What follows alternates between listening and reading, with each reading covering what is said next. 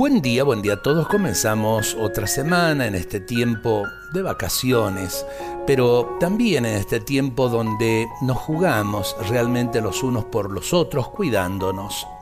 La amabilidad gana las voluntades. Cuando ésta es sincera, no dudemos que se transforma en un camino óptimo entre los corazones.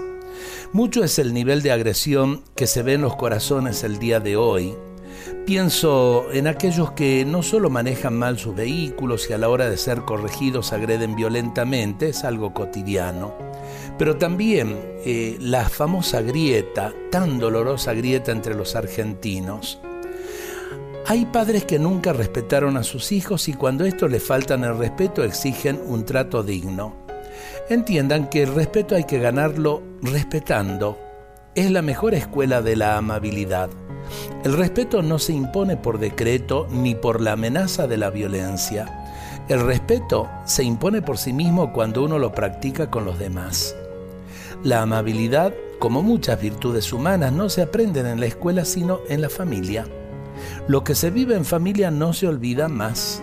No pretendamos que otros enseñen a los hijos lo que en el hogar no se enseñó ni se vivió.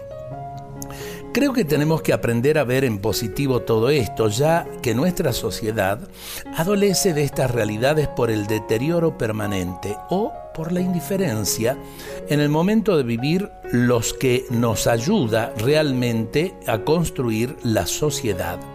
Estos valores nos ayudan.